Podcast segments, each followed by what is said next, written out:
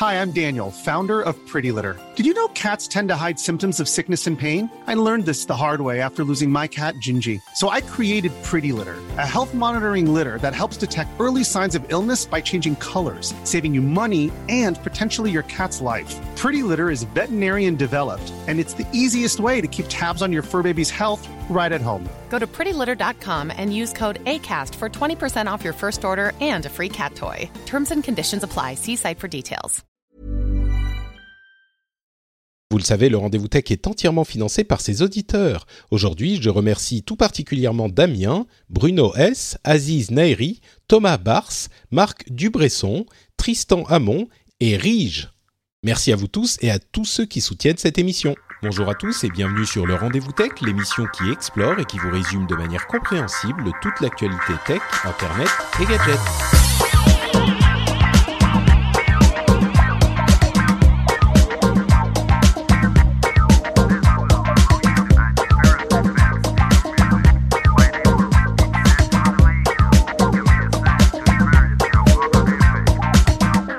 Bonjour à tous et bienvenue sur le Rendez-vous Tech, l'émission qui résume toute l'actualité tech, internet et gadgets. On vous résume ça de manière sympathique, euh, intéressante, j'espère. On vous fait sourire une ou deux fois dans l'émission si on fait bien notre boulot et puis vous pouvez rester au courant de tout ce qui se passe très simplement dans euh, l'industrie si importante de la technologie.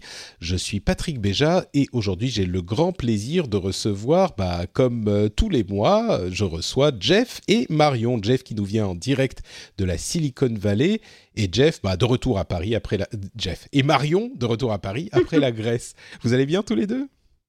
La forme, ouais. Ça va super. Je rentre pas de Grèce, mais c'est euh, impeccable.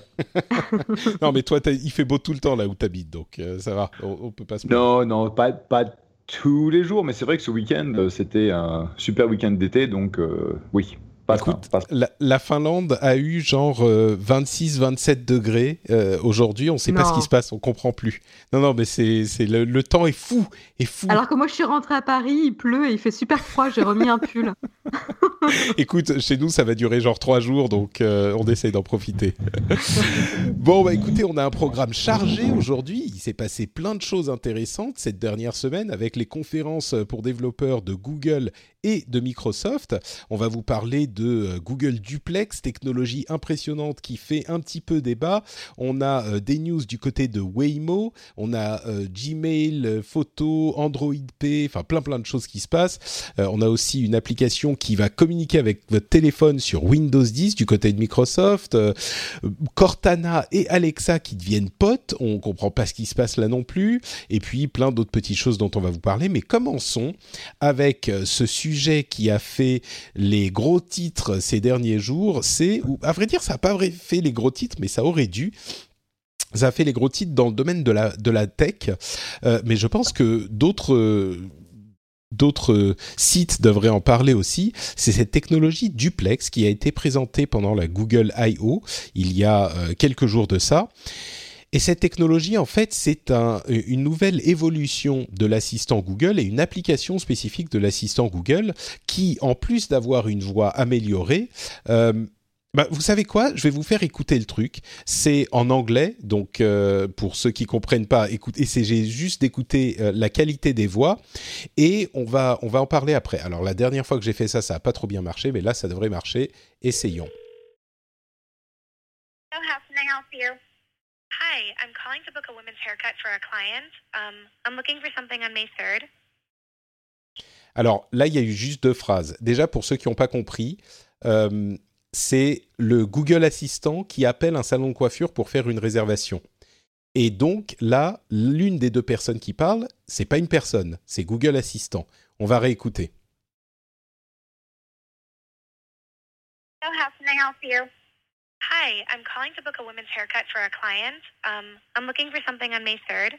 Et là déjà, je remets pause parce que l'une des choses qui est absolument remarquable, c'est comme le langage a l'air naturel. Euh, je ne sais pas si vous avez euh, fait attention, mais elle dit à un moment um, I'm looking for something on May 3rd. Donc c'est um, je voudrais quelque chose euh, le 3 mai. Et c'est cette hésitation, cette petite ajout dans le langage qui fait que c'est difficilement perceptible. À vrai dire, je pense que si on ne sait pas qu'on est en train de chercher la voix d'un ordinateur, bah, on le, le comprend pas du tout que c'est un ordinateur. Continuons un petit peu. Sure, give me one second. Mm-hmm. Là encore, il y a eu la pause, elle a dit for around? At 12 p.m. We do not have a 12 p.m. available. The closest we have to that is a 1:15. Do you have anything between 10 a.m. and uh, 12 p.m.?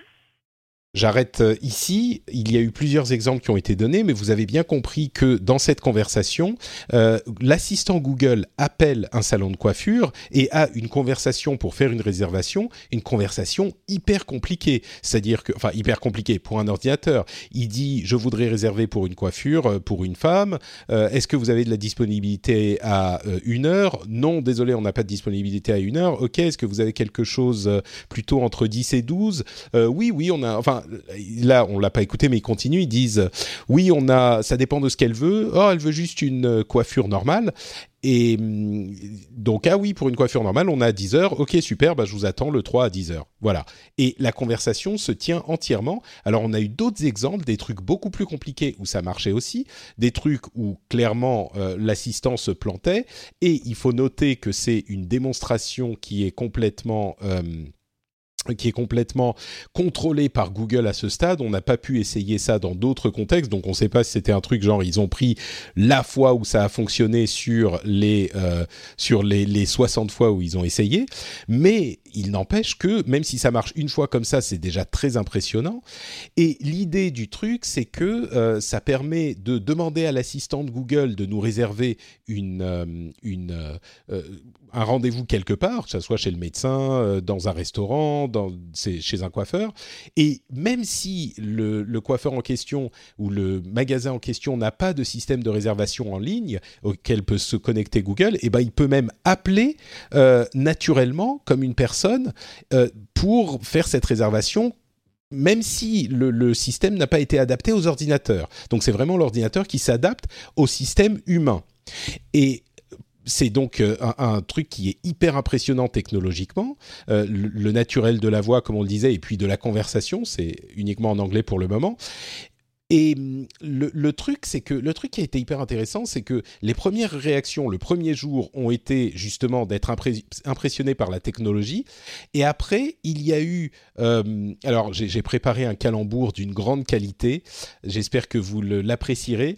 Il y a eu le deuxième effet Kiss Google. Kiss Cool. Euh, Jérôme serait euh, Bien indigné, même, même, même par, par Jérôme serait indigné par ce calembour. Euh, donc le deuxième effet Kiss Google, c'est que on a entendu euh, quelques jours après des gens s'indigner et dire ah mais voilà l'industrie de la tech ne comprend pas, euh, c'est complètement pas éthique l'idée de se de se de ne pas savoir qu'on va parler avec un ordinateur, euh, c'est une euh, c'est une usurpation de de, de votre euh, enfin euh, c'est pas éthique comme comportement et, ce moi j'avoue que j'ai pas très bien compris enfin quelque part oui c'est un peu bizarre de de pas savoir qu'on a parlé à un ordinateur mais bon je vous donne la parole pour reprendre depuis le début. Euh, D'abord, qu'est-ce que vous avez pensé de, ce test? Et puis, dans un deuxième temps, euh, est-ce que vous, comprenez les critiques qui ont été euh, faites de, l'intention de, de cette technologie? Peut-être Marion, commençons, et puis Jeff, on donne la parole après. Euh, alors oui, c'était une, démo euh, assez intéressante. Euh, le problème, je pense, c'est qu'on, il manquait un petit peu le contexte, la problématique qu'ils essayaient de résoudre avec cette nouvelle fonctionnalité du Google Assistant. Qu'est-ce que ça allait bénéficier aux utilisateurs et leur recherche et leur méthodologie. Ils sont juste arrivés avec le, résultat en disant oh cool, on a réussi à tromper les business. Alors, ils l'ont pas dit comme ça, mais euh, en C'est fait, comme on ça a que tu l'as perçu quand même, toi? Ah oui, euh, la, la démo quand même est assez flagrante, où ils se sont un petit peu félicités et tapés dans le dos euh, la bande de développeurs en se disant trop bien, on a réussi à euh, tellement bien imiter la voix qu'en fait on voit pas la différence avec euh, un humain, on est on est trop fort. Et du coup. Oui, la démonstration est impressionnante, mais c'est ce qui est choquant en fait, et surtout cette année, en 2018, où on a eu déjà des scandales euh, sur ces géants de la tech qui euh, pensent trop tard à l'éthique, c'est que là encore une fois, euh, l'éthique n'avait pas eu sa place euh, lors de la présentation, euh, surtout euh, quand on sait les inquiétudes qu'on peut avoir, que le grand public peut avoir, la presse peut avoir et, et la société en général peut avoir concernant l'intelligence artificielle, c'est quand même assez étonnant et un peu décevant de la part de Google qu'ils y pensent après coup, littéralement. C'est-à-dire qu'ils sont revenus tout penauds en disant ah non, mais euh, c'est encore euh, un, un, travail en cours, ne vous inquiétez pas, on va prendre vos retours. Mmh. Et euh, en effet, on va se présenter lorsque l'appel va débuter. On précisera que c'est l'assistant Google qui appelle de la part de son, de son utilisateur pour, pour faire une réservation. Mais ouais, ça a été pensé dirait... après coup. Tout à fait, tout à fait. Moi, j'avoue que ça m'a pas du tout frappé cette question d'éthique parce que oui, l'assistant, enfin cette euh, technologie est prévue pour euh, tromper entre guillemets la personne qu'elle appelle parce que si euh, tu appelles en, faisant la voix bonjour, je suis un robot, je voudrais prendre un rendez-vous pour mon, les gens vont raccrocher tout de suite quoi. Mais et, et c'est un petit peu comme quand on adapte des robots pour ouvrir des poignées par exemple qui sont prévus pour les hommes. Un robot, il pourrait rouler partout, il n'a pas besoin de monter les escaliers si le monde était prévu pour les robots, mais il est prévu pour les hommes. Donc pour que les robots soient utilisables, ils doivent s'adapter au monde des hommes. Moi, c'est un petit peu comme ça que je l'ai pris, l'idée de tromper les gens qui sont à l'autre bout du fil. Euh, et ça m'a paru mais... comme la solution naturelle. Mais euh, attends, de, demandons. mais c'est ça qui, qui, est intéressant, juste mmh. euh, le, le, fait que et ils n'ont pas expliqué ça en fait. C'est-à-dire qu'en effet, quand tu as une voix euh, robotique à l'autre bout du fil, l'humain va s'adapter et adapter son discours en fonction. Il n'aura pas euh, une discussion naturelle et aussi euh, aisée. Il va parler ouais. plus lentement, articuler, etc. Et justement, le but, c'est que les humains arrêtent de s'adapter aux robots, mais que les robots s'adaptent aux humains. Mais tout ça, c'est ce ça. discours... Ouais, Peut-être qu'ils auraient dû le dire. Ouais. Jeff, qu'est-ce que tu en as pensé, toi Est-ce que, la... enfin, déjà, bon, c'était effectivement impressionnant et, et, enfin, je te laisse parler. Non, mais on se rapproche du, euh, de la machine qui passe le test de Turing, ce qui est quand même assez, euh, assez extraordinaire, parce que bon, mm. on n'y est pas encore, mais on s'en approche. Quand tu vois la façon dont ils ont réussi à utiliser les petits mots de placement, les hum, les oh oh, les euh, trucs comme ça, pour ouais. que ça rende crédible le, le message, c'était vraiment extraordinaire. Euh, donc, je pense que la façon dont ils l'ont effectivement imaginé, c'est plus et on a réussi euh, au niveau technique à, en gros, euh, avoir un, un, ordinateur qui parle comme quelqu'un avec euh, les mêmes expressions, les mêmes intonations, et c'était plus une prouesse technique. Et immédiatement, tout le monde leur dit, bah, attention, euh, vous ouais. allez, euh, vous allez tromper les gens. Donc, je, je vois pas, euh, je vois pas. Enfin, je, je comprends le problème. Je pense qu'ils savaient absolument pas imaginer ça. c'est vrai que ça va poser des problèmes d'éthique. comment est-ce que tu le comment tu introduis le concept et surtout comment tu fais en sorte que les gens comprennent. Parce que si je t'appelle et que je te dis je suis l'assistant Google, tu vas comprendre. Mais euh, si tu appelles euh, quelqu'un dans le monde du retail, euh, bah, c'est pas évident qu'ils comprennent. Donc je sais, mmh. je sais même pas comment tu peux efficacement dire attention, je suis une machine, mais tu parles comme un humain. Ouais, bah, je pense que ça va être ça. Hein. Ça va juste être euh, oui, bonjour, je suis l'assistant Google, j'appelle pour euh, et puis peut-être dire le, le, prénom ou euh... presser presser un pour accepter de parler à un ordinateur. ouais, bah, c'est ça le problème, c'est que là tout le monde va va raccrocher tout de suite. Et à vrai dire, euh, c'est aussi l'un des problèmes parce que bon, Google est premier sur la technologie là, comme c'est souvent le cas, mais les autres vont y arriver aussi. Et là, c'est d'ici enfin d'ici quatre ans, tous les assistants de la Terre parlent aussi bien que que l'assistant Google. Euh, on peut tout à fait imaginer, par exemple. Et c'est pour ça que l'outrage me paraît un petit peu futile, même si oui, c'est important de le noter, de, de mettre l'éthique au centre de la réflexion aussi. Mais euh, ils sont pas les seuls à arriver à cette euh, conclusion, enfin à cette technologie. Et, on va pouvoir la, voir utilisée pour des, usages hyper intéressants et positifs comme des questions d'accessibilité. Il y a des gens qui ont évoqué euh, le fait de réserver dans un pays dont on ne maîtrise pas la langue, par exemple. Euh, ma femme a, dit euh, ah bah moi je veux bien que euh, l'assistant Google pour pour euh, réserver chez le coiffeur, moi je m'en fous parce que je veux parler à mon coiffeur et avoir le truc spécifique que je veux. Mais euh, par contre, s'il faut appeler un service de réclamation et il peut euh, me, me, faire euh, toute la navigation du, de, du, de l'arbre de problèmes et puis ensuite attendre que la vraie personne décroche et me dise à ce moment ouais c'est bon ils sont là tu peux commencer à parler ça ça serait pratique mais les aspects négatifs, imaginez les call centers avec les trucs comme ça, le télémarketing, enfin ça va être infernal. Ah oui, quoi. ça va être la boucherie. Ouais, c'est sûr. Mais, mais je vous encourage à aller écouter euh, le, le, les appels. Euh, il y a, ils ont fait tout un, tout, ils ont mis tous les détails de leur technologie sur leur euh, page euh, ai.googleblog.com et c'est, c'est très très très impressionnant. Là, je vous le fais pas écouter plus longtemps parce que c'est en anglais. Il y a des gens qui qui, ne, qui ne parlent pas anglais parmi les auditeurs, donc je veux pas trop vous faire perdre de temps. Mais vraiment, c'est hyper hyper impressionnant, quoi. Euh, bon, euh, au niveau de l'assistant, il y a plein d'autres annonces. À vrai dire, il y a eu plein d'annonces dans tous les sens. Mais euh, l'un des, l'une des autres annonces, c'est que John Legend va avoir sa voix disponible dans le Google Assistant plus tard cette année. la technologie duplex va arriver aussi plus tard cette année, mais ils ont digitalisé la voix de John Legend. Il va pouvoir vous dire quand vous êtes, s'il faut partir maintenant pour pas être en retard à votre prochain rendez-vous. Ça va être la voix de John Legend pour Google Assistant ça va être, enfin, c'est amusant comme concept, quoi. L'idée d'avoir, par exemple, enfin, je sais pas, des, des voix de, de célébrités ou euh, les. Moi, je me souviens quand j'étais au Japon, il y avait des GPS qui avaient des voix, euh, genre, enfin, qui vous donnaient des indications en vous insultant. Euh, C'était assez drôle comme concept. Le jour où ils arrivent à décrocher Scarlett Johansson, ils auront gagné le gros lot. Hein. Ouais, c'est exactement. Ouais, c'est Her version vraie. Moi, je me dis, bon, si il me paye assez, je veux bien le faire. Vous pourrez avoir euh, Patrick assistante dans La votre... voix Patrick. La voix suave de Patrick Béja. ouais, c'est c'est genre. Euh... Et je suis Patrick. oui. Jeff, il faut que tu partes maintenant pour ne pas être en retard à ton prochain rendez-vous. Le chemin est un petit peu embouteillé et n'oublie pas de prendre du vin pour ton dîner ce soir. Bon, euh, la suite. Je le vends exclusif. Je vends exclusif. Écoute, je pense que si, si tous vos, tous, tous tes partenaires euh, de, de ton, ta firme d'investissement vous mettez ensemble et vous êtes d'accord pour mettre la somme qu'il faut, je veux bien peut-être, on y j'y réfléchirai, euh, vous donner les droits exclusifs de l'assistant Patrick pour euh, Uncork Capital. On verra. Awesome. Euh, Waymo, qui est pas en fait une société Google, mais qui est une société Alphabet, qui est donc la société mère de Google, était quand même présente pour annoncer bon plusieurs choses, mais surtout le fait qu'ils vont lancer un service de euh, voiture de, de, de VTC en fait.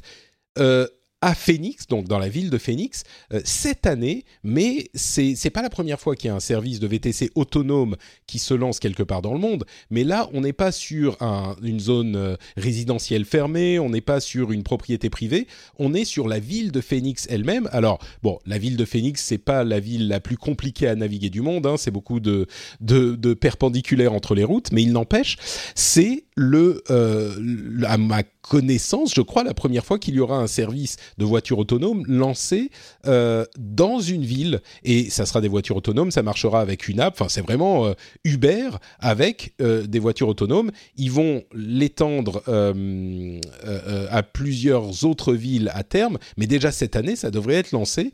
J'avoue que je pensais pas qu'on y arrive. Alors on ne sait pas s'il y aura un conducteur dans la voiture quand même pour s'assurer que machin, au moins dans les premiers temps, mais les voitures seront autonomes et vous pourrez les appeler avec votre app. Euh, enfin. Bah, a priori, euh, il n'y aura pas d'humain justement euh, qui sera assis derrière le. Ah ils l'ont confirmé, j'ai peut-être pas vu ça. Bah, à la fin de l'article, la dernière phrase, euh, without a human sitting in the driver's seat. Donc ouais, donc c'est bien. Effectivement, tu as raison. Faudrait que je lise les articles jusqu'au bout en fait, ça aiderait peut-être. Euh, c'est ça qui est, c'est ça qui est impressionnant, c'est-à-dire euh, est-ce que les, euh, on, on, a déjà vu des tests, mais là c'est vraiment grand public, c'est-à-dire que ce sera pas des personnes excitées par la tech qui vont vouloir tester ces véhicules autonomes, ça sera Monsieur, Madame, tout le monde qui vont potentiellement tomber sur un véhicule autonome à voir leur réaction un petit peu s'ils sont prêts à monter dans le véhicule autonome. Bon, je pense que si tu utilises l'app en question, tu sais que c'est des véhicules autonomes. Je oui, prends... à mon enfin, avis, ils vont prévenir, mais, euh, ça. mais ce sera intéressant de voir ça. Ouais, mais, mais du coup, ça va vraiment euh, marcher. Enfin, moi, je pensais pas qu'on verrait en 2018 un service lancé en vrai dans une vraie ville. Euh... Moi non enfin, plus, je suis assez étonné. Ouais. C'est surtout avec le, les incidents que l'on a vus avec, euh, enfin, incident ouais. de la mort que de, quelqu'un à cause d'une voiture de chez Uber. Hmm. il y en a une autre cette semaine, non? Je crois que j'ai vu ça, il y en a une autre, mais on ne sait pas si l'autopilote était en marche. Mais enfin bref, oui, c'est clairement un, sujet problématique en ce moment. C'était une Tesla, c'était pas un Uber non? Ah non, pardon, oui, c'était une Tesla, t'as raison. As raison. Non, il y, a eu, y a eu un Uber et il y a eu une, euh, une voiture Uber qui a écrasé quelqu'un et il y a eu deux voitures Tesla qui sont mangées euh, hmm. euh, une séparation d'autoroute et je sais plus quoi l'autre. Oui, c'était un camion de pompiers en fait. Ouais. Et, et donc effectivement, cette notion de on lance on lance un truc autonome où en gros tu peux rien faire si jamais tu vas dans le mur. moi, je suis aventurier, mais j'irai pas le faire. Hein. Mmh, bah c'est, disons qu'il continue à avancer effectivement contre contre vents et marées. Évidemment, c'est avec l'accord de la ville de Phoenix, mais euh, et, comme c'est rapide. Bah oui, mais si la technologie fonctionne, euh, enfin moi, je, disons que je suis content que ça se passe. J'espère que ça se passera bien et, et que ça pourra effectivement lever les, les peurs c'est sûr qu'au premier incident euh, relativement grave, euh, ça va tout de suite faire une nouvelle levée de bouclier, j'imagine, parce que la première fois, la deuxième fois, ça peut passer, la troisième fois, à la limite. Quand ça commence à être tous les mois qu'il y a une voiture autonome qui se qui s'écrase, euh, ça peut commencer à, poser des problèmes, même si, enfin bon, oui, on, verra. Il y a, deux choses. Il y a, enfin, il y a deux choses.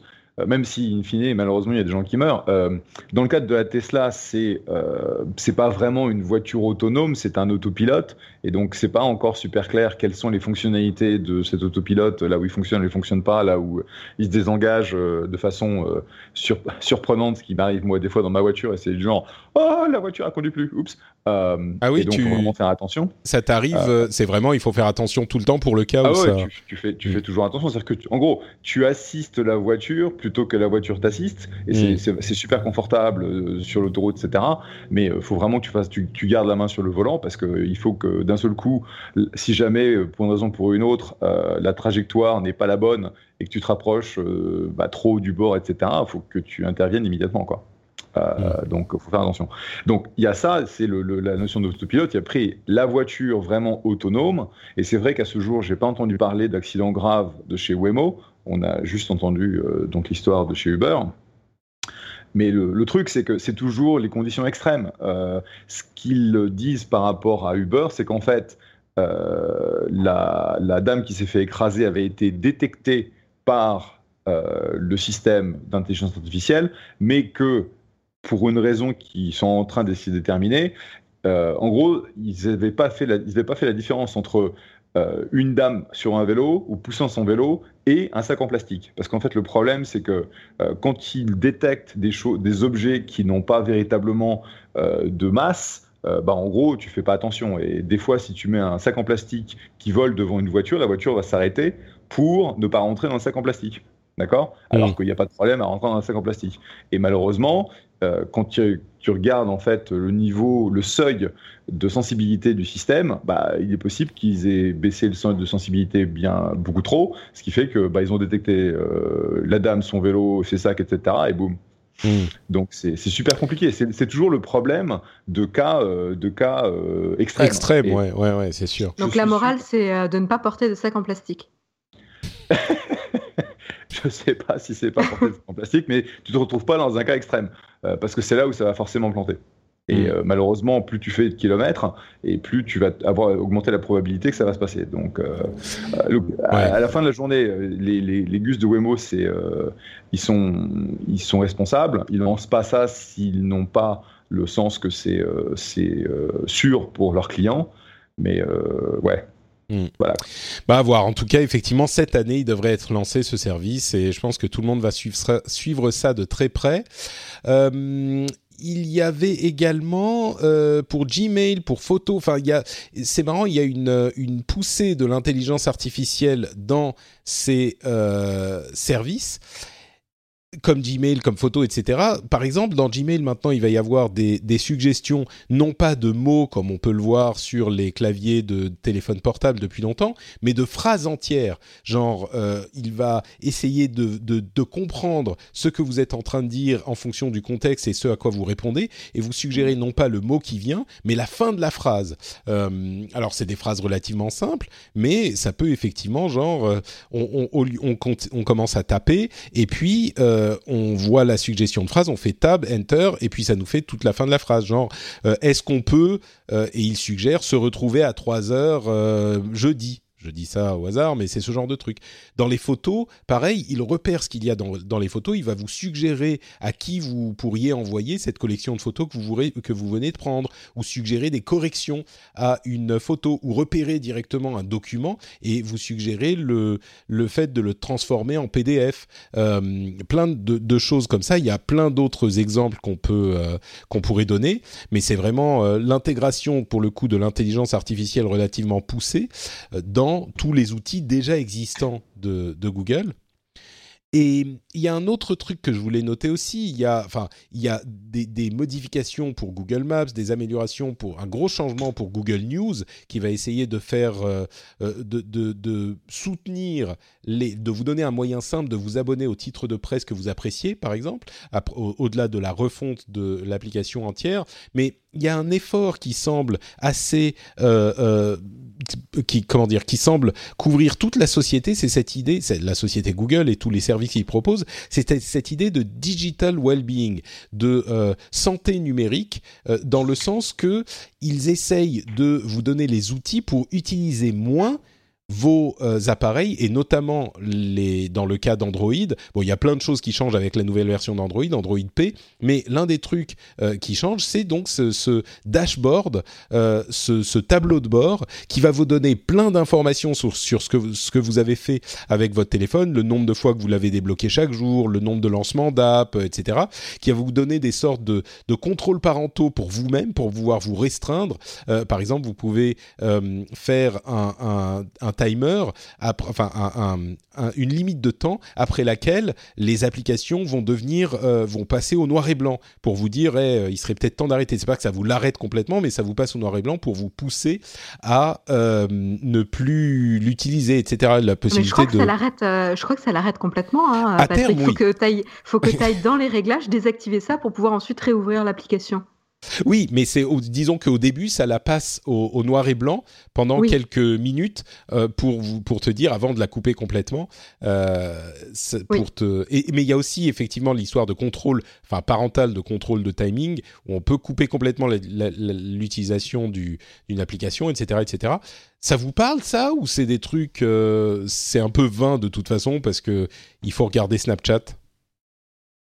Euh, pour ma part, je trouve ça un peu infantilisant. Euh, comme tu dis, c'est contrôle parental pour toi-même. Euh, j'ai plus trop besoin de ça, personnellement, et je trouve ça un peu, voilà, je trouve ça un peu infantilisant. J'aime beaucoup plus leur approche, par exemple, sur la catégorisation des applications travail et, et personnel. Ça, je trouve ça vraiment intéressant pour aider justement à dissocier euh, euh, ta vie privée de, ton travail au quotidien et pouvoir euh, mettre des règles différentes, par exemple, pour, hmm. ces, pour ces apps. Ça, je trouve ça très intéressant.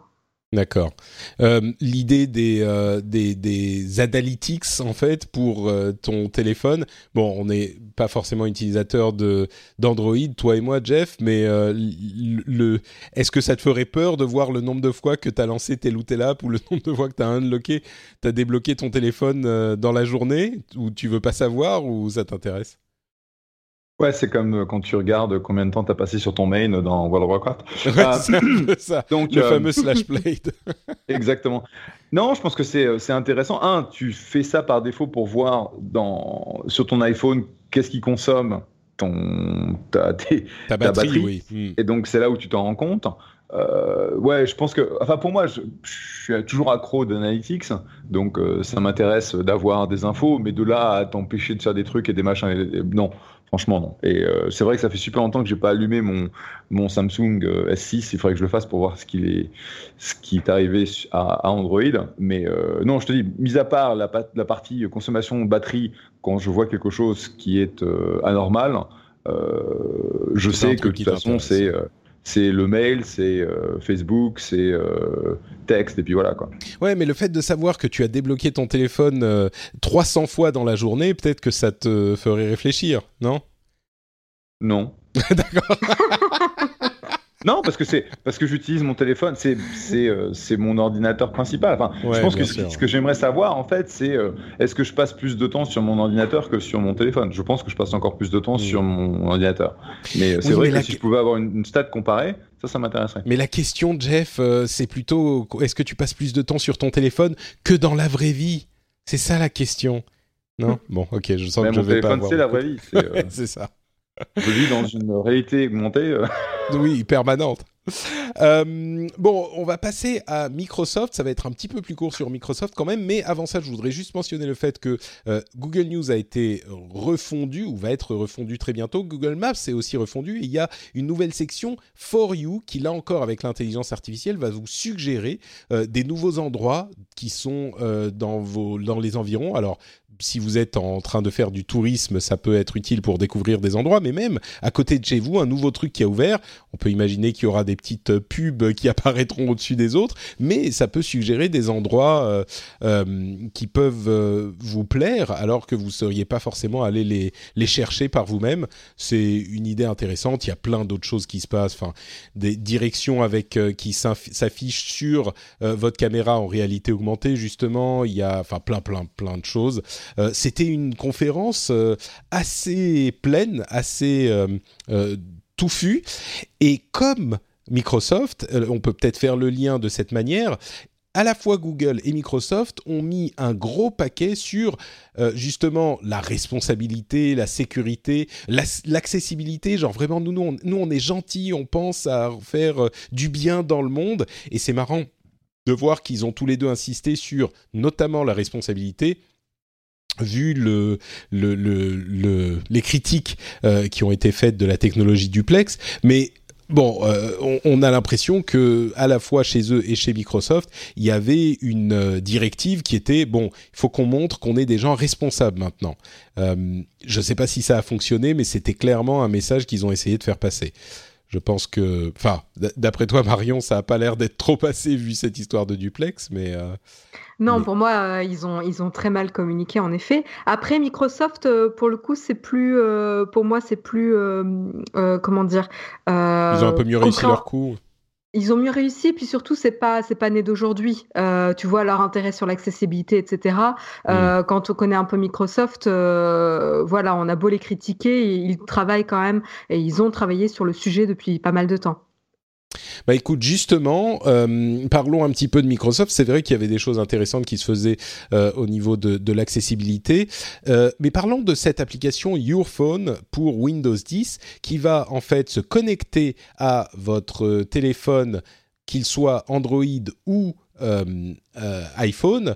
Alors on imagine qu'il sera beaucoup plus capable sur un téléphone Android. Il va vous permettre de euh, répondre à des messages, notamment sur votre téléphone, enfin directement depuis votre ordinateur. Visiblement, il semble dire que ça fonctionne à la fois sur Android et sur iOS, ce que j'ai du mal à croire parce que iOS est tellement fermé. Je ne sais pas très bien par quelle API il pourrait passer pour répondre aux messages sur, sur, sur un autre appareil, mais peut-être, pourquoi pas.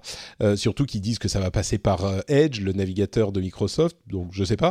Mais hum, le fait de pouvoir avoir sur notre euh, ordinateur Windows une connexion au téléphone pour répondre aux messages, pour voir les documents qui sont dans telle ou telle application, c'est une perspective assez intéressante. Moi, c'est un truc qui m'a pas mal plu. Euh, je sais pas, ça a pas l'air de vous de vous faire euh, vibrer non plus cette histoire? Euh, j'arrive pas, j'arrive pas à me loguer sur ma sur mon ordinateur Windows 10 parce que le système de login s'est planté. Donc si tu veux, j'aimerais déjà bien fixer ça d'abord. Il fallait un petit troll sur ça Microsoft. Sent le troll, ouais. Hein, ouais, ouais. non, non, C'est rigolo parce que j'étais à Seattle la semaine dernière pour euh, une réunion entre le VC et le, senior management de Microsoft et j'étais vraiment super impressionné par leur direction. Bon, c'est au niveau cloud, etc. Donc, mm. euh, ce, qu'ils font pour, pour être en compétition avec Amazon et avec Google. Donc, c'est pas super intéressant euh, pour notre audience. Mais en tout cas, j'étais super impressionné. Je rentre à la maison, je vais sur Windows 10 et paf, le, login ne marche pas. il faut que je reset le truc, que j'aille dans Regedit. Je me dis putain. Oula. Oui, mais effectivement, tu sais, c'est marrant parce que ça, c'est effectivement ce qu'on a ressenti de cette conférence qui était euh, un petit peu chiante pour le grand public, il faut bien l'avouer, mais qui a montré leur intention en fait de euh, devenir le comment dire, de devenir l'intermédiaire de la technologie dans tous ces domaines. C'est-à-dire que pour eux, euh, ils essayent de, fournir des services qui permettent à tous les développeurs du monde de, de travailler sur leurs projets, sur leurs services, leurs applications, leur euh, matériel, et que Microsoft ait une solution pour eux. Et ils ont des solutions assez complexes pour euh, des tonnes de, problèmes, que ça soit du machine learning, du euh, stockage, du edge computing. Enfin, ils ont plein plein de solutions, mais c'est juste qu'effectivement, c'est pas hyper sexy euh, pour les consommateurs finaux que nous sommes. mais mais ça, c'était vraiment quelque chose qu'on sentait dans la conférence. Ils ont à peine parlé de Windows, même si ça reste un truc important pour eux. Ils ont ils l'ont pas énormément évoqué. Donc c'est vrai que c'était pas la conférence la plus sexy qui soit, quoi. Ah, ils ont pas pipé... dans le truc où j'étais, euh, qui était pas au public, ils ont pas pipé un mot sur Windows, mais littéralement, hmm. ils n'ont pas prononcé le mot Windows. Ouais, bah, littéralement. c'était, c'était assez rare qu'ils en parlent effectivement dans la keynote. Euh, ils ont aussi annoncé un partenariat avec euh, Amazon, justement, puisqu'on parle d'eux, pour faire une intégration euh, de Alexa dans Cortana et vice-versa. C'est-à-dire que quand on parle à un, appareil Alexa, un Amazon Echo ou ce genre de choses, on peut dire euh, Alexa ouvre Cortana et à ce moment, on bascule sur l'interface de Cortana et on peut lui faire faire des tâches qu'on Hiring for your small business? If you're not looking for professionals on LinkedIn, you're looking in the wrong place. That's like looking for your car keys in a fish tank. LinkedIn helps you hire professionals you can't find anywhere else, even those who aren't actively searching for a new job but might be open to the perfect role. In a given month, over 70% of LinkedIn users don't even visit other leading job sites. So start looking in the right place. With LinkedIn, you can hire professionals like a professional. Post your free job on linkedin.com slash people today. On a dans l'univers Microsoft, alors a priori pour le boulot, euh, c'est généralement euh, pour ça qu'on utilise les outils Microsoft souvent. Euh, et puis quand on a fini, donc c'est un petit peu inclus dans une sorte de capsule audio. Une fois qu'on a fini, on lui dit OK, merci Cortana, tu peux te refermer et on repasse sur Alexa. Et vice versa, c'est-à-dire que dans Windows, par exemple, quand on utilise Cortana, on peut lui dire bah, lance Alexa. Il là Cortana s'efface, Alexa arrive et on donne nos instructions à, Alexa. Et puis, euh, quand on a fini, Alexa entre guillemets disparaît, Cortana revient. Et donc il y a cette, c'est pas une interopérabilité des assistants, c'est juste qu'il y a un assistant dans l'autre et, vice versa. Euh, c'était une, une approche hyper intéressante.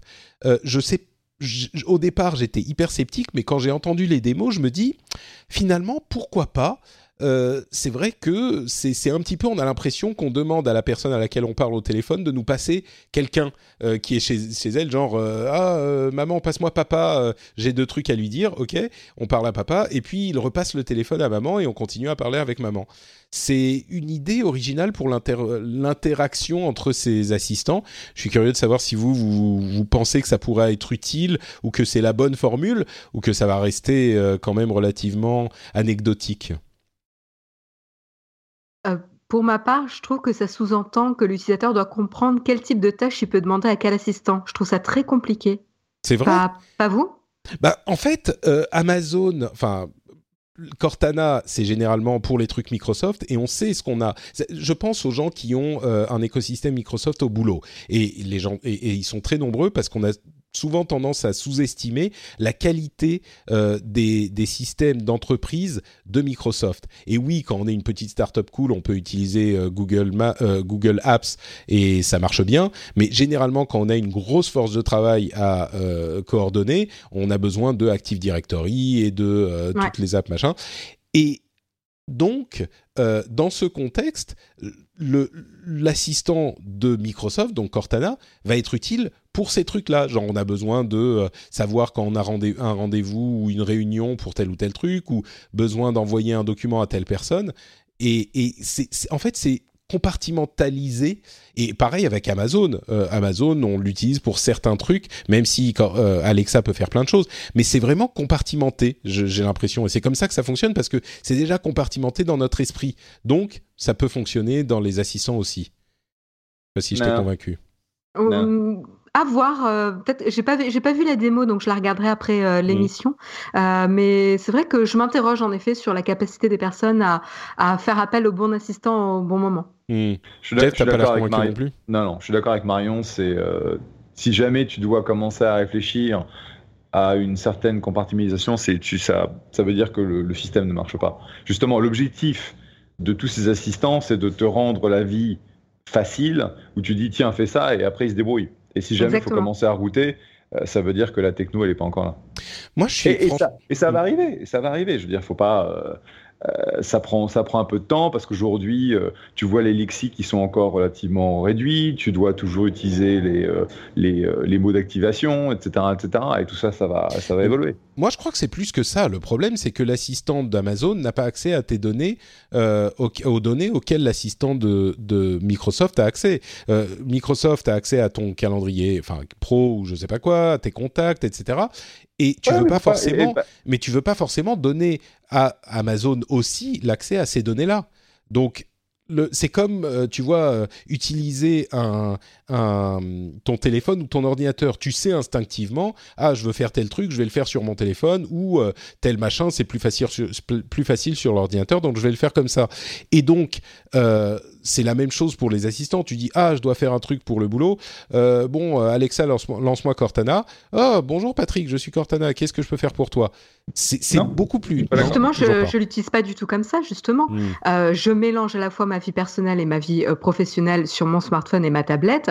Je choisis pas de travailler sur mon ordi pour juste ma vie professionnelle ou juste sur mon smartphone pour ma vie personnelle. Tu vois, je, ne change pas d'outil. Je dis pas de vie euh, personnelle ou professionnelle. Ma comparaison ne portait pas sur cette distinction. Ma comparaison portait sur le fait que on sait instinctivement si on a besoin de faire telle ou telle tâche euh, qui fonctionne mieux sur le téléphone, bah on va prendre le téléphone. On n'a pas besoin de se dire ah attends euh, cette tâche où est-ce que je peux mieux la faire? Est-ce que c'est sur l'ordinateur ou le téléphone? Bon, j'ai l'impression que je vous convainc vraiment pas. C'est une question de modalité. Tu vas Patrick, tu vas perdre. D'accord.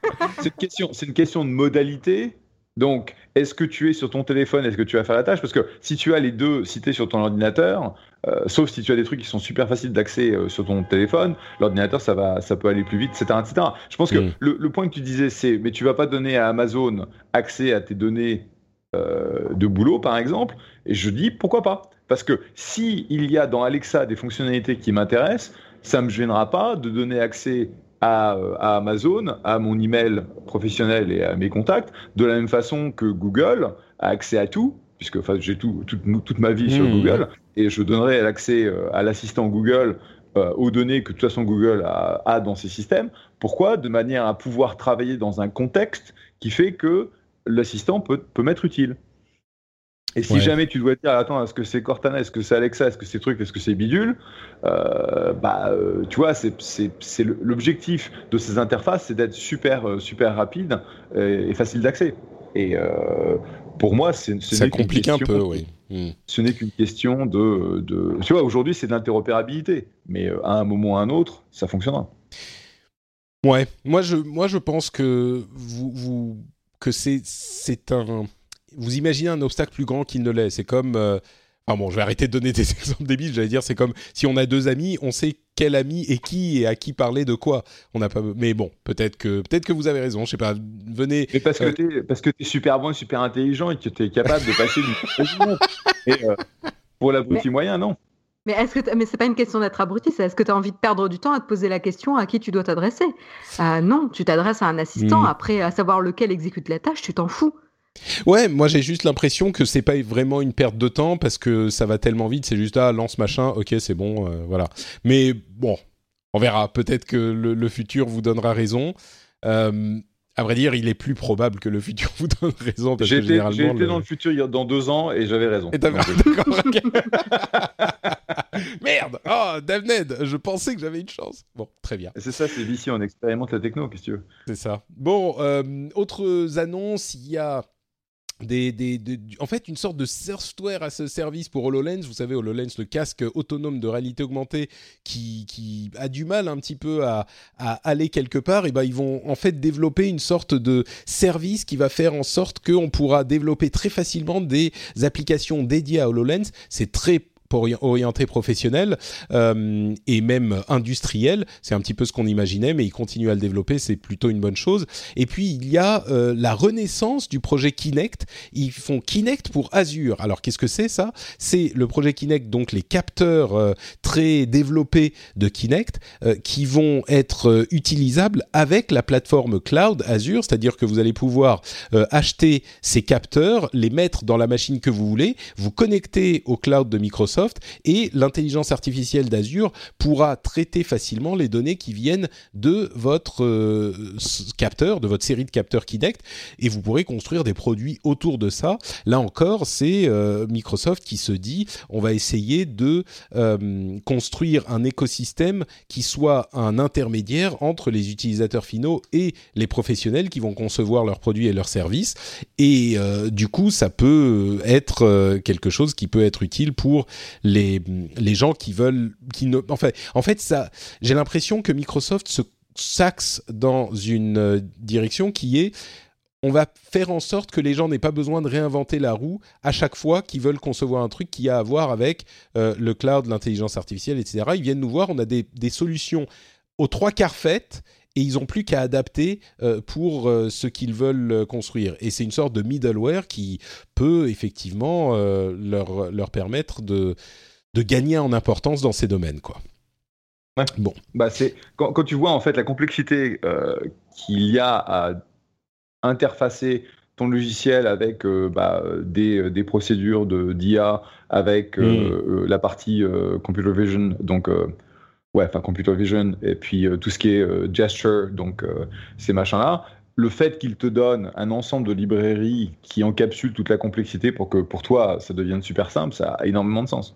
Bah c'est sûr, on est vraiment dans le contexte où l'intelligence artificielle nécessite des quantités de données et de puissance de calcul immenses.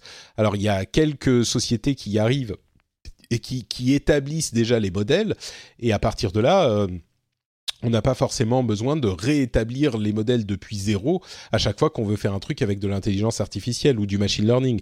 Donc euh, oui, c'est clairement quelque chose qui peut euh, avoir son, potentiel euh, au fur et à mesure que ces technologies d'IA et de machine learning se, répandent et se développent et que les usages qu'on imagine se, se, multiplient. Mm-hmm.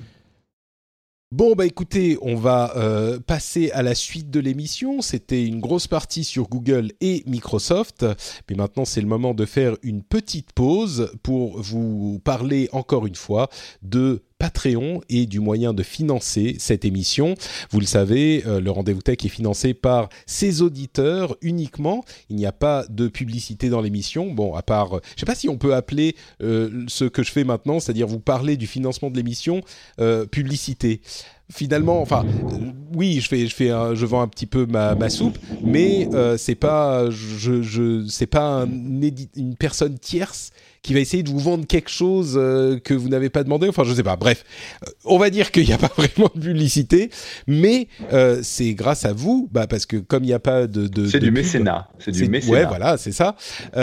c'est grâce à vous que l'émission peut exister. Aujourd'hui, je voudrais remercier tout particulièrement Colire, Pierre-Hugo Desmarais, Julien Rousseau, GG tout en majuscule, Guillaume Brun, Evangelos Sidiras et Jean-Michel Gaillard. Merci à vous tous.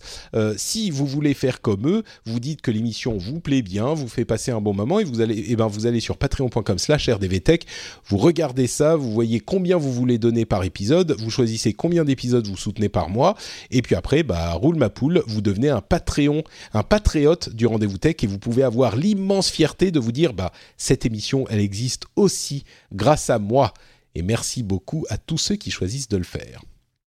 Bon, passons un petit peu sur nos news et nos rumeurs. Euh, juste pour le cas où euh, Jeff va devoir nous quitter, je pense qu'on a encore un petit peu de temps, mais juste au cas où, Ah ouais. euh, Slack a annoncé le nombre d'utilisateurs qu'ils ont. Et on a souvent parlé dans cette émission et dans la tech du, du, du succès euh, incroyable de Slack que toutes les sociétés du monde se mettaient à utiliser pour leur communication interne. Euh, Pour ceux qui ne le savent pas, Slack est un outil de chat, en fait, que énormément de sociétés se sont mises à copier euh, tellement il avait du, du succès. Eh bien, ils ont annoncé leur nombre d'utilisateurs quotidiens. Donc, quotidien, c'est quand même euh, les, les plus fidèles, mais il n'empêche.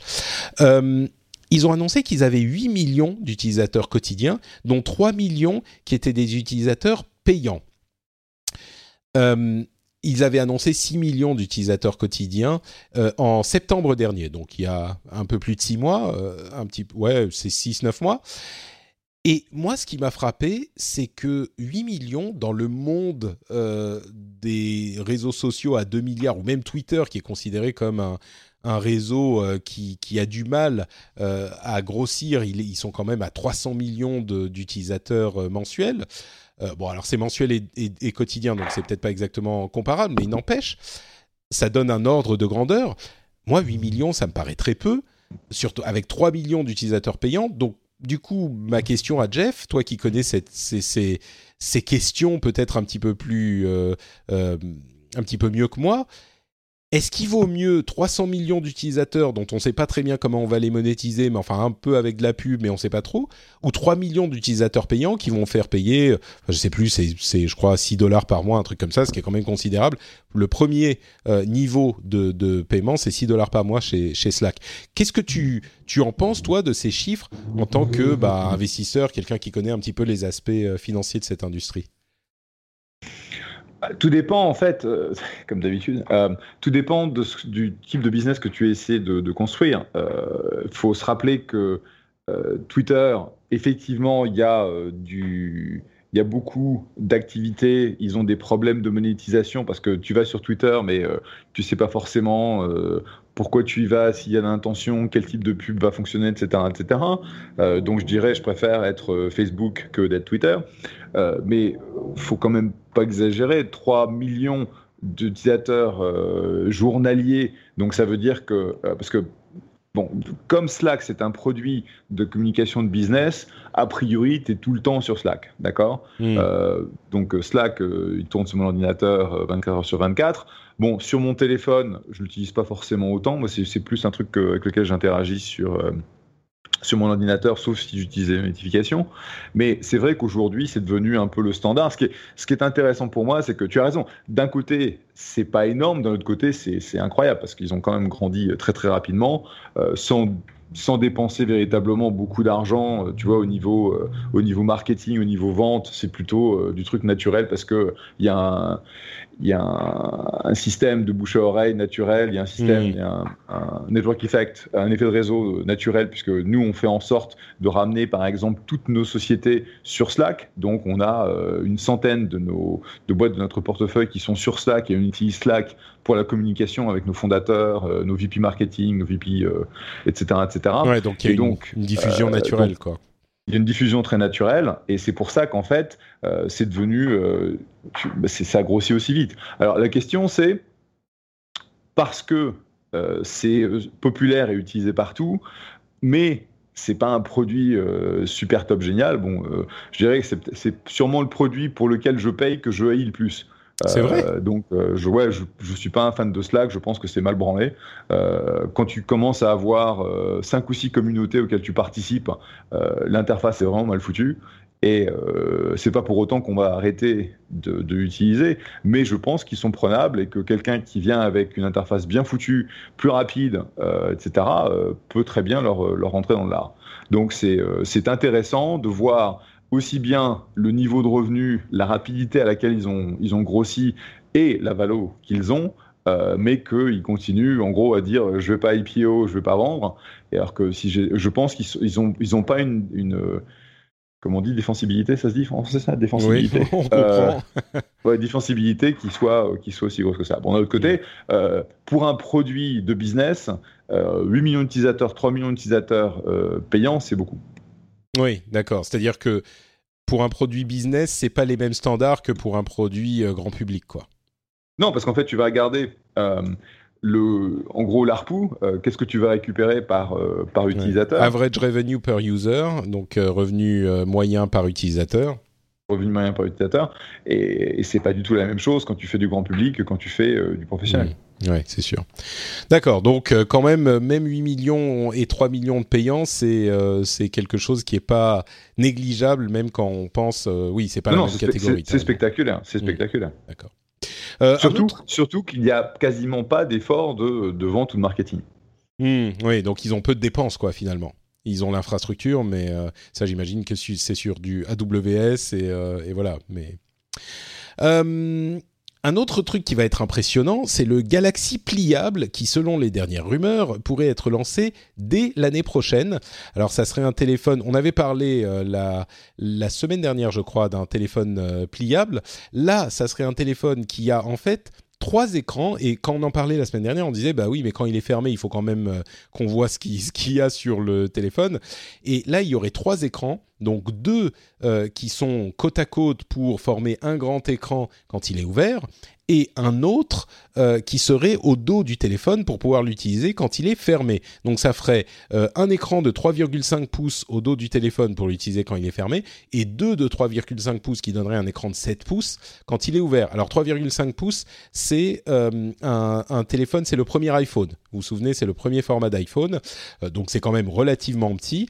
Mais si on a besoin de plus, eh ben on pourrait l'ouvrir. Alors c'est des rumeurs, hein, mais vu la qualité des écrans pliables qu'on avait vu chez Samsung, ça fait tout de suite un petit peu rêver. Si le téléphone, comme on le disait la dernière fois, est suffisamment plat euh, et, qui n'a pas des bords trop trop grands, là tout à coup, quand c'est Samsung qui en parle avec ce design avec trois écrans, je me dis ah pourquoi pas, pourquoi pas. Je suis pas, j'attends de voir bien sûr, mais euh, je suis peut-être un petit peu plus euh, un petit peu plus séduit que quand c'est un, autre constructeur un petit peu plus, j'ai un petit peu plus d'espoir, on va dire. Téléphone pliable, oui, non. Euh, vous allez tuer mes rêves. Moi, j'ai pas, j'ai pas autant confiance que toi dans Samsung et sa capacité à, mettre un nouveau type de produit sur le marché. Euh, ils sont pas très très bons pour parler des usages, mais plus pour faire de l'esbrouf technique. Et euh, du coup, j'ai quand même moins confiance en, en eux hmm. pour ça. Je précise que tu es une utilisatrice d'Android quand même. Hein. On n'est on pas dans une guerre de, de, de, cloches. Alors, euh, pour être complètement transparente, là j'ai un iPhone X. Hein. Euh, j'ai eu un Nexus 6. J'ai eu, euh, j'ai beaucoup aimé euh, Nexus 5. J'ai eu un Nexus 6 que j'ai moins aimé. Euh, j'ai eu des tablettes, etc. Mais actuellement, j'ai quand même un iPhone X. D'accord, ok. Donc, euh, mais tu es quand même euh, utilisatrice des deux, on va dire, pour rester, euh, pour, pour se sécuriser un tout petit peu. Il y a des choses que j'adore chez Android et que je déteste chez iOS. D'accord. Bah écoute, tiens, justement, puisqu'on parle de notre haine d'Apple, on dit souvent des choses positives sur Apple, et bien là, il y a un, un procès qui est en cours, qui essaye de devenir un procès en réunion parce que les utilisateurs de MacBook Pro et de MacBook euh, sont assez mécontents des claviers euh, euh, papillons. Vous, vous, souvenez de ces claviers extrêmement plats qui ont été développés pour les derniers MacBook Pro et les, nouveaux MacBook d'il y a quelques années. en fait, les, le problème de ces claviers, c'est assez typique d'Apple. Ils sont irréparables hyper dur à réparer. Genre, quand tu as un problème avec le clavier, il faut genre changer la moitié de, l'ordinateur entier. Donc, ça coûte la peau des fesses. Si vous êtes plus en, en garantie, c'est quasiment impossible à réparer. Et euh, l'autre problème, c'est que si vous avez un petit peu de poussière ou un petit, un petit peu, un petit morceau de pain ou un truc qui passe sous le clavier, c'est ça bloque une des touches s'il se coince entre les au mauvais endroit du mécanisme. Et pour le sortir allez voir enfin vous pourriez regarder les instructions sur le site d'Apple. C'est euh, comment dire ridicule on va être gentil il faut tenir. Et moi j'ai eu le problème avec mon MacBook Pro qui est d'il y a deux ans je crois qui est une machine qui m'a coûté très cher, qui est une machine de, de boulot. Euh, et, pour le pour le nettoyer, à un moment, la touche euh, euh, espace était bloquée et genre pendant plusieurs jours, je pouvais plus l'utiliser. Et j'ai eu de la chance parce que la poussière a fini par sortir en utilisant du du, euh, spray de, l'air comprimé, etc. Et en le tenant dans tous les sens, en le secouant, ça a fini par sortir. Donc maintenant, il va bien. Mais mais sinon, ça aurait été genre, bah le clavier, il faut juste pas le réparer on peut juste pas vraiment le réparer, il faut tout changer. Euh, on peut même pas en fait ouvrir pour virer la poussière. Enfin, je comprends pas comment ils ont conçu leur truc. Enfin, si je comprends, ils ont fait aussi compact que possible. Mais et visiblement, il y a deux fois plus de panne sur ces claviers que sur tous les claviers précédents. Donc, euh, j'imagine qu'ils vont avoir une révision, j'espère, de ce, ce, produit. Mais voilà, il y a une euh, une comment dire une un procès qui est qui est en cours pour ces produits-là. Euh, Twitter serait en train de lancer des messages chiffrés pour leurs messages euh, privés. Ça s'appellerait les conversations secrètes ou conversations secrètes sur Twitter. Euh, et donc, il serait l'une de ces dernières sociétés à succomber à la mode des messages chiffrés. On sait que Twitter est utilisé est souvent utilisé par euh, des, des, gens dans des pays où la, le besoin de euh, secret est important. Euh, des pays où justement les, les gouvernements ont accès ou essayent d'avoir accès aux informations que Twitter possède. Et là, s'ils mettent en place un, une messagerie chiffrée à l'intérieur de Twitter, à l'intérieur du produit lui-même, bah, ça leur permettrait de dire ah, désolé, on n'a pas accès aux, infos, donc on euh, on peut rien vous donner. Donc voilà, terminé. Euh, bon, moi j'attends de, savoir euh, quand Twitter mettra en place les stories plutôt, puisque c'est la mode et que tout le monde le fait. Mais, mais oui, bon, Twitter, messagerie chiffré, je suis presque, comment dire, je suis presque étonné qu'ils aient mis tellement de temps à y arriver, quoi. Ouais, je suis d'accord, ouais. Ouais, ça, ça te paraît étrange aussi. Ça vous paraît étrange à tous les deux. Mm. Surtout, surtout avec euh, toutes les messages chiffrés euh, du genre Telegram, etc., qui ont, qui ont vraiment décollé. Euh, c'est étonnant qu'ils aient mis autant de temps. Bah, en fait, c'est le problème de Twitter, c'est qu'ils mettent énormément de temps à, réagir sur les nouveaux produits, etc. un des problèmes, c'est qu'il n'y a pas de, de vrai euh, leadership au niveau produit. Mm. Il n'y a pas vraiment de vision produit, mis à part Jack, et Jack, il a, il a mis temps, etc., etc., etc. On, a, on, a, on s'est moqué de Twitter suffisamment souvent sur le rendez-vous tech, euh, et malheureusement, ça a pas ça fait des années qu'on en parle et ça n'a absolument pas été adressé, quoi. Donc, euh, mm. ouais. Ça n'a pas changé, ouais. Comme, comme on dit en anglais, about fucking time, quoi. Ouais. Oui, c'est, c'est, en fait, c'est quand ils mettent un truc en place où on se dit ah. Et, et le pire, c'est que souvent, quand ils implémentent un truc, ils l'implémentent. Euh, bon, là, c'est relativement simple de faire des messageries, des messageries chiffrées. Espérons qu'ils le fassent bien, mais c'est pas trop compliqué. C'est une question de choix. Mais pour la plupart des trucs qu'ils implémentent, c'est genre ah ouais bon ça c'est pas mal foutu, mais enfin il y a d'autres qui le font mieux. Donc euh, bref. Euh, Canal Plus aurait choisi l'Apple TV pour remplacer les décodeurs. Et alors, c'est dans certains cas, on peut choisir hein, si on veut un décodeur ou euh, une Apple TV. Mais euh, en fait, ce qui se passe, c'est qu'il vous loue l'Apple TV et le prix de la location est décompté du prix de l'abonnement à Canal+. Euh, c'est un partenariat un petit peu étonnant qui vient d'être annoncé.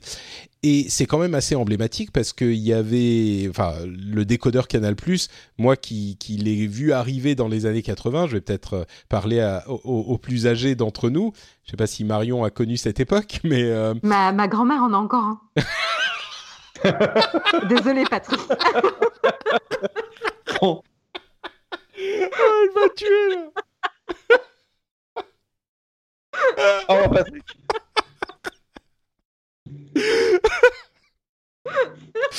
Euh, pardon.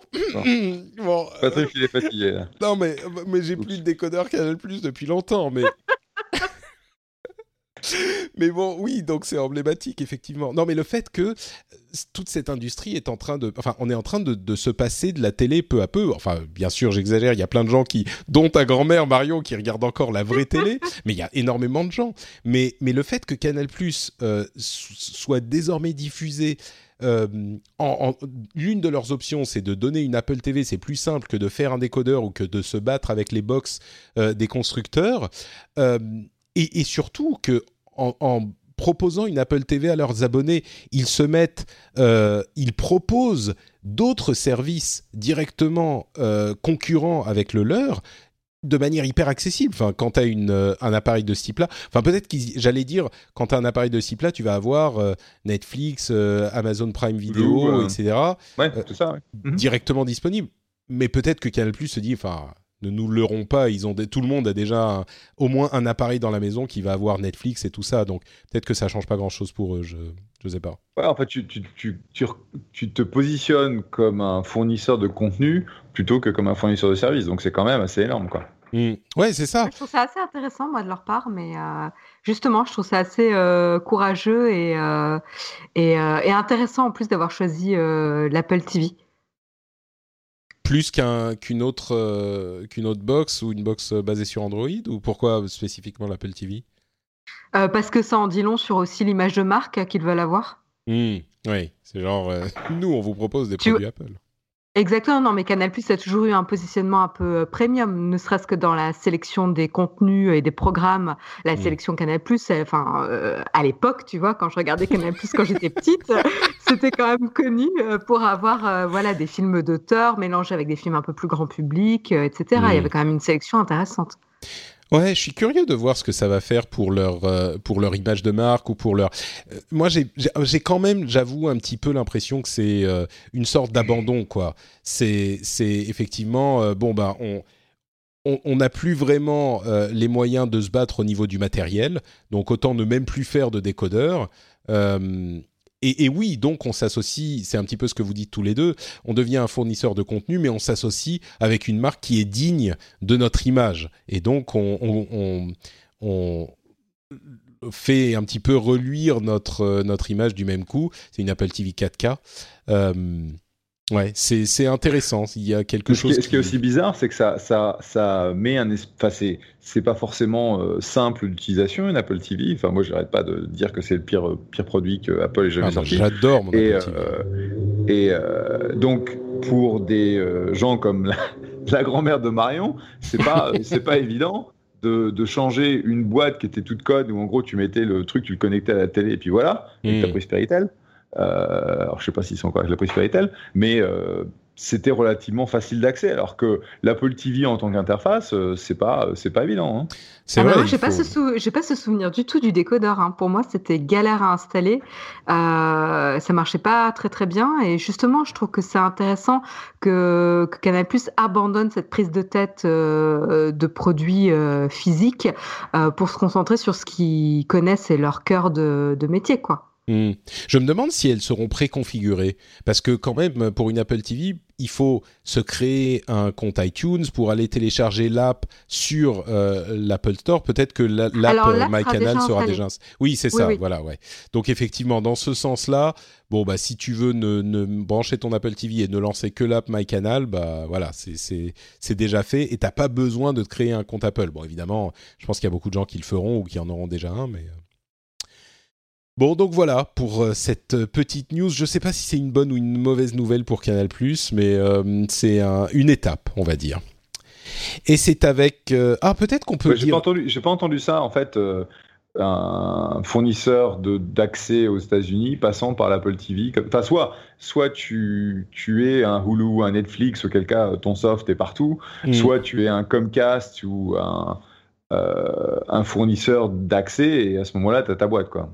Bah, c'est pour ça que. Euh, c'est pour ça que Canal est dans une situation hyper particulière parce que ils sont un, une chaîne qui est devenue un réseau de chaînes, mais qui a euh, une, une, qui avait aussi cette situation, cette comment dire, qui avait aussi son matériel chez les utilisateurs. Et ailleurs dans le mhm. monde, je ne sais pas si ça existe vraiment. Généralement, c'est soit ton, ton fournisseur de service câble ou satellite qui l'a forcément à sa box, et là encore, ou alors euh, tu es un service vraiment, une chaîne, et t'as pas ta box. Enfin, HBO n'avait jamais eu sa box, par exemple, dans les euh, foyers américains, alors que Canal, oui, ils avaient leur box. Non, mais je pense que c'est pour ça qu'ils évoluent. C'est qu'en fait, pour eux, ce qui les intéresse, c'est euh, pouvoir euh, proposer des contenus et qu'ils, euh, justement, se séparent de cette hmm. historique qu'ils ont avec, avec la box. Ouais. Ouais, donc c'est. ils, étaient tellement en avance en fait sur leur temps qu'ils avaient besoin de la boîte pour pour la partie anti-piratage, décodage, machin, C'est ça. etc. Donc ouais. Mhm. Et je me demande du coup si ils ont pas, c'est c'est pas aussi un témoignage du fait qu'ils ont raté euh, peut-être une opportunité de transformer leur service euh, en quelque chose de plus. Enfin, je sais pas si c'était possible en fait. Ça aurait été tellement compliqué d'entrer en concurrence avec des géants comme euh, ceux qui fournissent les box aujourd'hui. Enfin, les box, je veux dire, ils n'allaient pas devenir fournisseurs d'accès ni Apple ou Google, donc forcément, c'était bon. Bref, en tout cas, voilà, Canal et Apple s'amusent bien ensemble. Bon bah écoutez, c'est la fin de cet épisode. On va donc euh, dire au revoir à Marion et à Jeff, mais on ne va pas manquer de leur demander où on peut les retrouver sur l'internet. Euh, avant de se quitter, Jeff, peux-tu nous dire où tu es? Euh, c'est tout simple. Jeff sur Twitter, J-E-F-F. Très facile, merci beaucoup. Et Marion, euh, est-ce que tu peux, en plus du fait de passer le bonjour à ta grand-mère, bien sûr, nous dire où on peut te retrouver sur internet? Je lui ferai une spéciale dédicace euh, de ta part. Euh, alors moi, on peut me retrouver sur Twitter à Isaiah Design ou sur la chaîne YouTube Nowtech. Nowtech TV avec notre ami Jérôme. Super. Merci beaucoup Marion. Pour ma part, c'est Note Patrick sur Twitter, Facebook, Instagram. C'est Note Patrick absolument partout. Vous pouvez également retrouver cette émission sur frenchspin.fr et sur ce site, vous retrouverez également le rendez-vous jeu qui traite de l'actualité du jeu vidéo. Je suis sûr que vous pourrez trouver des choses intéressantes là-bas aussi. Euh, vous pouvez également nous laisser des commentaires sur iTunes, sur le catalogue, enfin tous les catalogues où vous écoutez les émissions, laissez des commentaires et des étoiles, ça fait toujours plaisir. Euh, et puis quoi d'autre? Bah Patreon, bien sûr. Si vous voulez soutenir l'émission, eh ben il y a une solution, c'est très simple. Vous allez sur Patreon et vous regardez si euh, ça pourrait peut-être vous intéresser. Euh, un dollar par épisode, eh ben c'est déjà beaucoup et ça aide énormément. Et si l'émission vous plaît, peut-être euh, pensez-y. Bah écoutez, ça va être tout pour aujourd'hui. J'espère que vous avez passé un bon moment en notre compagnie. On se donne rendez-vous dans une semaine pour la suite des incroyables aventures du monde de la tech. Merci à tous. Ciao ciao. Ciao Ciao.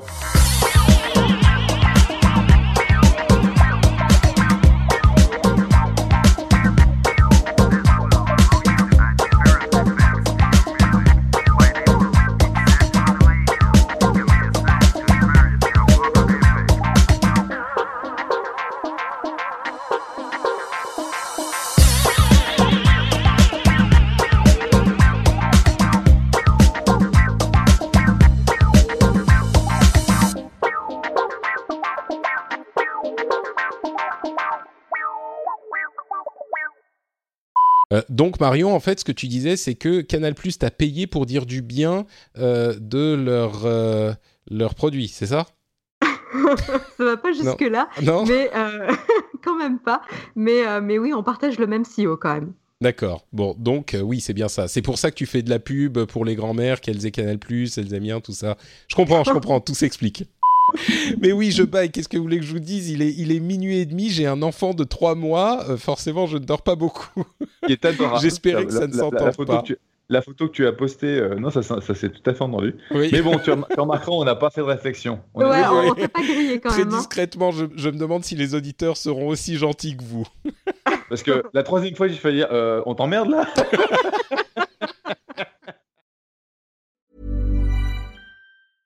Hey, it's Paige DeSorbo from Giggly Squad. High quality fashion without the price tag. Say hello to Quince. I'm snagging high-end essentials like cozy cashmere sweaters, sleek leather jackets, fine jewelry, and so much more. With Quince being 50 to 80% less than similar brands. And they partner with factories that prioritize safe, ethical, and responsible manufacturing. I love that. Luxury quality within reach. Go to quince.com slash style to get free shipping and 365 day returns on your next order. Quince.com slash style.